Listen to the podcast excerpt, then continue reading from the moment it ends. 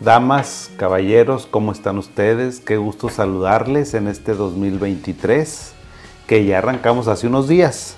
Hace unos días habíamos arrancado con toda la pila, ¿verdad? Pero no habíamos tenido oportunidad de desearles lo mejor, de mandarles las mejores vibras para ustedes, para sus seres queridos y para sus seres también no tan queridos. Hay que mandarles buenas vibras en este 2023 que arrancamos.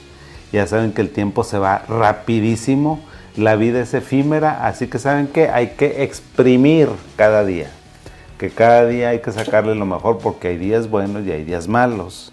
Entonces pues vamos a centrarnos mucho en pasárnosla bien en este 2023, en que estemos adecuados, en que tengamos salud, que es lo más importante, lo demás es lo de menos. Bueno, pues vamos a hablar, ya saben que la salud emocional, hablar sobre salud emocional, sobre salud mental, pues es un tema un poco difícil. Y fíjense, dentro de, la salud mental, creo que hablar sobre intimidad, sobre erotismo, sobre vida sexual, es un tema todavía más, más complejo por todos los tabús que existen. Pero bueno, pues es una parte esencial de la, del ser humano, de, de, las personas, este, la intimidad, la sexualidad, el erotismo, pues es una parte esencial. O sea, todos sabemos eso de una u otra manera. Entonces, fíjense, la salud mental y la salud sexual pues no se pueden separar, van juntas. Y les digo esto porque eh, dentro de todo mi desarrollo profesional, las parejas, o sea, las personas cuando tienen depresión, que tienen ansiedad, que tienen estrés, bipolaridad, esquizofrenia, cualquier enfermedad, me preguntan sobre la, la, sexualidad, o sea, y la sexualidad también es una área de nuestro ser que se ve afectada mucho. Entonces, la sexualidad y la salud mental, la salud sexual, pues son bidireccionales. No se puede entender una sin la otra. Yo creo que estaremos de acuerdo.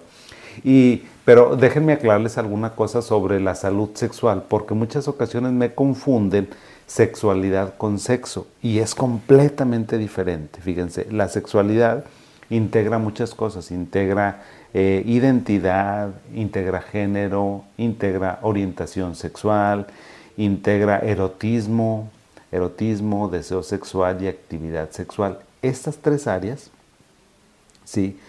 Eh, erotismo, este, deseo sexual y eh, actividad sexual son las que se ven muy alteradas. Si ustedes me preguntaran, doctor, ¿cuáles son las áreas de la vida sexual que se ven alteradas cuando una persona tiene alguna patología mental? Te voy a contestar, es el erotismo, es el deseo sexual y es la actividad sexual.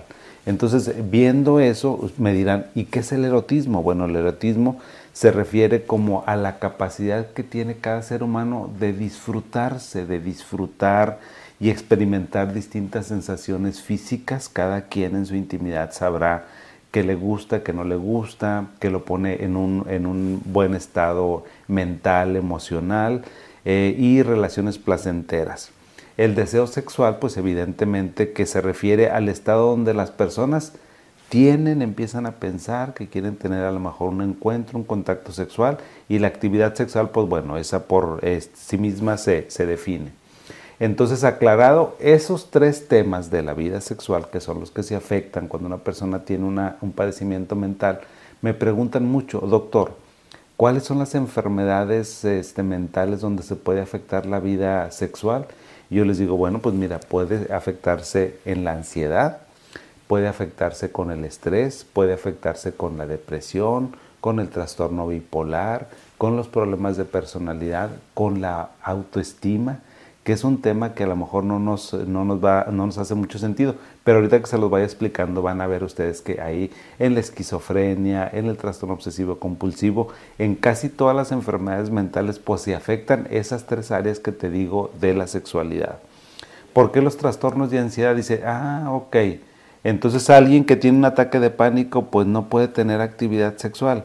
Yo te diría, pues no, pues no. Entonces, es un problema, fíjate es un problema porque cuando una persona tiene ansiedad, que está muy estresado, que está muy estresada, que tiene taquicardia, que está temblando, que suda, que tiene pensamientos muy catastróficos, que no puede controlar su mente porque siempre está pensando en cosas muy feas, en cosas negativas, pues evidentemente que lo que menos quiere pensar es en tener actividad sexual. O sea, si nos ponemos en su lugar, pues eh, lo, lo vamos a entender. Porque fíjate, una persona que tiene ataques de pánico a lo mejor confunde algunos cambios fisiológicos que tiene nuestro cuerpo cuando estamos que, tenemos erotismo, que tenemos deseo sexual, eh, pues hay ciertas eh, áreas de nuestro cuerpo que se estimulan mucho, por ejemplo, pues te da taquicardia, a lo mejor puedes tener un poco de diaforesis, pues tu piel se puede poner un poquito rubicunda, caliente, y entonces, pues alguien que tiene un ataque de pánico, fíjate que tiene los mismos síntomas, entonces, ¿sabes qué? Nunca va a querer tener una actividad sexual. Pero si, y luego si tiene una pareja y eso no lo hablas, se convierte en un problema. Entonces, por eso los trastornos de ansiedad afectan mucho lo que es el erotismo, el deseo sexual y la actividad sexual. ¿Qué otra enfermedad? Oiga, doctor, ¿hay otra enfermedad? Sí, el estrés. ¿Qué es eso del estrés? Todo mundo decimos el estrés. Bueno, mira, normalmente cuando se pierde el equilibrio que debe de tener un ser humano, ¿cuál es el equilibrio? Tienes que dormir ocho horas por lo menos, entre seis y ocho horas tienes que hacer tu ejercicio, tienes que comer bien y tienes que trabajar. Pero hay ocasiones en la vida, en esta vida moderna que es así tan rápida, tan acelerada, ¿sabes qué pasa? Oye, ¿no trabajamos ocho horas? ¿Trabajamos diez horas? ¿12 horas? ¿14 horas? ¿Cómo terminas? Pues mira, termina uno así. O sea, terminas cansadísimo, muy cansado, sin energía, lo único que quieres es llegar a la casa, comer lo que sea, irte a la cama, ¿sí o no? Entonces, si se fijan, estamos quitándole espacios a otras áreas de nuestra vida esenciales. Entonces, una persona que vive en estrés, que trabaja mucho, que tiene muchas responsabilidades, tiene así de ganas de tener actividad sexual. Cero.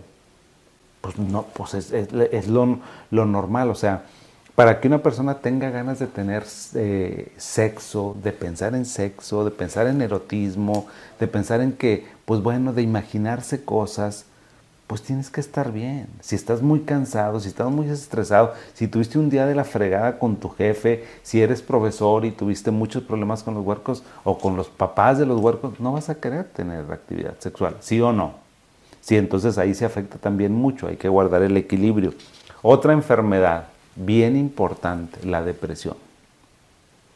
La depresión, que es la enfermedad más frecuente de todas las enfermedades, o sea, entre un 25 y un 40% de los seres humanos tienen, tendrán o, o, hemos tenido depresión, lo que sea. Pero la depresión de que la vamos a tener, la vamos a tener por alguna circunstancia. Entonces, cuando una persona tiene depresión, que está triste, con ganas de llorar, que no quiere bañarse, que no quiere hacer nada, que no quiere comer, que batalla para dormir, tampoco quiere tener un contacto con las personas. Por supuesto que no, pues porque baja mucho el deseo sexual, bastante, bastante, bastante con la depresión. Entonces, pues no quiere ni que los toquen, no tiene ganas de abrazar a una persona, pues menos va a tener ganas de estar fantaseando, de estar pensando en su ser querido, en su novio, en su novia, en su esposo su esposa, pues no vas a estar pensando en eso porque te sientes muy mal, muy triste. Fíjense cómo la tristeza pues es incompatible con la alegría de un momento de intimidad. Cuando estás en un momento de placer, de intimidad, pues estás muy contento, estás muy relajado, estás muy alegre, estás pleno. Y las personas con depresión no, no. Entonces los síntomas como que chocan, chocan.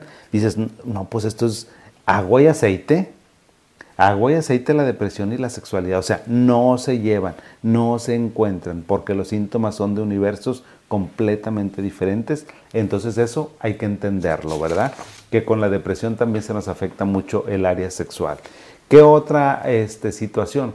Pues la autoestima. Ahí te va que es la autoestima. La autoestima es si tú te sientes bonito, si te sientes bonita, si te sientes atractivo, si no te sientes atractivo, si te sientes sexy, si no te sientes sexy, si te sientes que tienes ese sex appeal o lo que sea.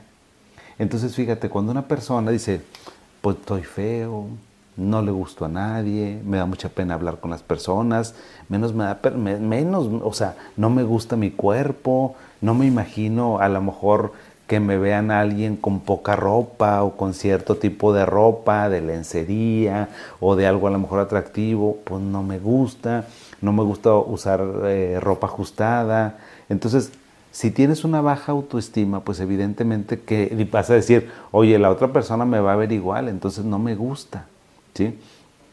Y las personas que tienen este problema de baja autoestima, pues no quieren tener una identidad, no quieren tener una, una intimidad, un acercamiento con las personas.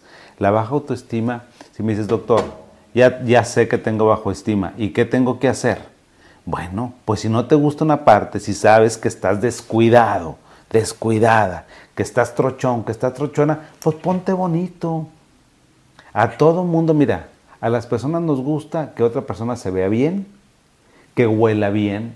El olor y el humor es súper importante. Peínate, arréglate, o sea, dentro de tu estilo, con tu gusto que tengas de la moda, pero necesitas andar siempre bien limpio o limpia. No es cierto eso de que los hombres tenemos que ser feos, fuertes y formales y oler feos. Claro que no. Pregúntale a una chava a ver si una chava quiere que te huela la boca o que huelas mal o que no te bañes o que te huelan los pies. O sea, hay que cuidar, fíjate, la higiene. Si me dices, oye, ¿cómo se construye la autoestima, doctor? Para un adolescente, para un chavo. Pues que no te huelan los pies. Algo tan sencillo como eso. Ponte desodorante. Si transpiras mucho, ponte desodorante. Cámbiate de ropa. Báñate. Aséate. Si te gusta traer barba o está de moda, no importa, arréglatela. Si te gusta traer el mechón así, arréglatelo. ¿Para qué? Para que te veas atractivo. Todas las personas somos atractivas de una o de otra manera y no importa ni la edad, fíjate. O sea, puede haber que veas un señor, un viejito, que no se te haga atractivo, pero que digas, mira, ese señor, o sea, a todo lo que da, limpiecito, o sea, echado para adelante, muy formal, todo un caballero, o mira qué señora tan guapa, tan, o sea, toda una dama, mira qué rico huele. O sea, en todas las etapas de la vida la, autoestima se construye. Me gustaría luego hablarles a ustedes sobre cómo construir la autoestima para cada persona y mándenme comentarios sobre esta área porque me gustaría mucho escuchar, oiga, yo tengo baja autoestima por esto y díganme a ver, para que podamos construir la autoestima, porque la autoestima está íntimamente relacionado también pues con que busques un acercamiento de alguna naturaleza con una persona. Si no te sientes bien, pues te vas a esconder, ¿sí o no? Si te sientes bonito, si te sientes bonita, pues vas a andar en el, aparador y que te vean y que vas a tener pues alguna interacción romántica, emocional, erótica con alguien más. Y si no, pues no. Otra enfermedad que también provoca alteraciones sexuales es el trastorno bipolar. El trastorno bipolar, como su nombre lo, indica, es una enfermedad que tiene dos polos. El polo donde anda la gente, pero hasta arriba, súper acelerados, muy contentos, y el polo depresivo. Esta enfermedad puede tener una hiper erotismo, un hiper deseo de tener actividad sexual o tener encuentros o ser este, un poco inadecuados porque se sienten muy bien el paciente, se siente súper bien, siente que es el más este, guapo, que siente que es la más bonita del barrio y entonces pues empieza a tener muchas interacciones sociales y sexuales. Cuando andas en depresión, pues ya les había comentado que la depresión y este, la vida sexual no se llevan, o sea que están completamente separados. Entonces esta enfermedad a veces es rara, porque dependiendo de dónde se encuentra el individuo es como se afecta esto. Entonces esas son las situaciones que causan falta de deseo. También, oye, fíjate que también hay otras situaciones, como te dijera, no menos importantes, pero que no pensamos mucho. Mira, te voy a decir una cosa. La sexualidad la intimidad con tu pareja se tiene que hablar. No des por hecho que eres el mejor amante del mundo. O que sabes que, o que tu chava, o lo que tú quieras. O sea, no. Fíjate que la sexualidad es algo que también se puede aprender. ¿Sí? O sea, este tema lo quiero tratar con el cuidado, con el respeto que se merece, porque es como cualquier otra actividad que se tiene que hablar. Entonces, tal vez eh, haya alguna interacción íntima en la pareja, pues que no dejes satisfecho a alguien. Entonces, si no dejas satisfecho a tu esposo o a tu esposa, pues evidentemente, ¿sabes qué? No va a querer tener actividad sexual. Y te vas a preguntar, oiga, ¿por qué pasa eso, doctor? Pues bueno, pues porque hay que ver. Oye, a ver, ¿qué es lo que te atrae, qué te gusta, este, cómo te imaginas? O sea, hay que, hay que platicar sobre todo eso. No es tan importante solamente el acto. A veces para los hombres como que vas y a lo que vas. Y no, no es así. Es desde que llegas, desde la comida, la cena, te das un baño, pones, a, no sé, el ambiente. O sea, cuando ya tienes una pareja de mucho tiempo, el lenguaje no verbal es muy importante. Tu esposo o tu esposa ya sabe. Ya sabe cuando va a haber un momento especial o íntimo para la pareja. Ya lo sabes. Entonces todo esto se va aprendiendo. Así que platica mucho. A ver qué le gusta a tu esposo, a ver qué le gusta a tu esposa, a ver qué le gusta a tu pareja, a ver qué no le gusta a tu pareja. Y sabes qué, y es algo muy bonito y muy placentero. A los hombres nos da mucha pena hablar sobre eso, pero tenemos que hacerlo. ¿Y sabes qué pasa? Aunque te dé mucha pena que digas, no doctor, es que no me quiero aventar porque, porque pues me da vergüenza. Hazlo. ¿Y sabes cuál va a ser tu regalito? que tu pareja te va a querer más. ¿Ves? Porque les digo, la vida sexual no es nada más el sexo. La vida sexual es el erotismo, es la comunicación, es la complicidad, es el que, ay, qué padre que me digas eso o me preguntes. O sea, creo que para una mujer a veces es muy importante que, lo que la tomen en cuenta, para un hombre también, o sea, que le digan, ah, ok, fíjate, no había pensado en eso. Entonces a veces la técnica del encuentro amoroso, del encuentro sentimental es muy importante y se aprende, se aprende. Capaz si quedas unos besitos que dice la señora, pues gordito, no me gusta así, no importa, Qué bueno que te dice, a ver, dime cómo. Oye, que a lo mejor tú estás pensando que si le agarras el cabellito, ya con eso, mm, sabes que eso no me gusta. Ok, ¿qué te gusta? Entonces, si vas mejorando tu técnica, todos podemos llegar a ser unos auténticos casanovas, ¿verdad? Entonces, nada más que hay que aprenderlo. Por supuesto que hay que aprenderlo. Cada quien con sus recursos. Acuérdate que lo que Diosito te mandó es lo que te mandó y es lo que hay. Si tienes limoncitos, pues hay que hacer una muy buena limonada. Si tienes canela, pues una muy buena canela. O sea, todo se puede. Es decir, eh, eso también tiene que ver con la autoestima. La autoestima, la seguridad y todo eso va íntimamente relacionado. Fíjate que a veces otra cosa que también nos afecta mucho en la vida sexual, pues es cuando una pareja, un individuo, un hombre una mujer ha sufrido algún tipo de abuso, este, sexual de alguna naturaleza, tocamientos, este, intercambios, interacciones sexuales que no deseaban, pues también es muy difícil. Entonces, ¿sabes qué hacen con la sexualidad? Rechazan mucho. Hay ciertas cosas que no les gustan y bueno, pues hay que entenderlo. ¿Sí? Hay que entenderlo para poderlo hablar y para poderlo trabajar, ¿sí? Entonces, bueno, si tenemos, o sea, si tú estás viendo que hay un problema de salud, ¿verdad? emocional, y quieres ayudarle a la pareja, ¿sabes qué tienes que hacer? Te voy a dar unos dos o tres tips. Lo que tú tienes que hacer es la comunicación es esencial con tu pareja. O sea, si tu pareja dice que no quiere tener eh, intimidad sexual porque está deprimido o deprimida, hay que buscar ayuda para esa persona para que pueda salir adelante de su depresión. Si está en un cuadro depresivo y dices, oye, pues es que me dieron un medicamento y me quita todo la sensibilidad de mi área genital, o sabes que no quiero tener, o sea, como que mi deseo sexual se apagó. Bueno, no tienes por qué estar con ese medicamento, que te lo cambie el doctor así.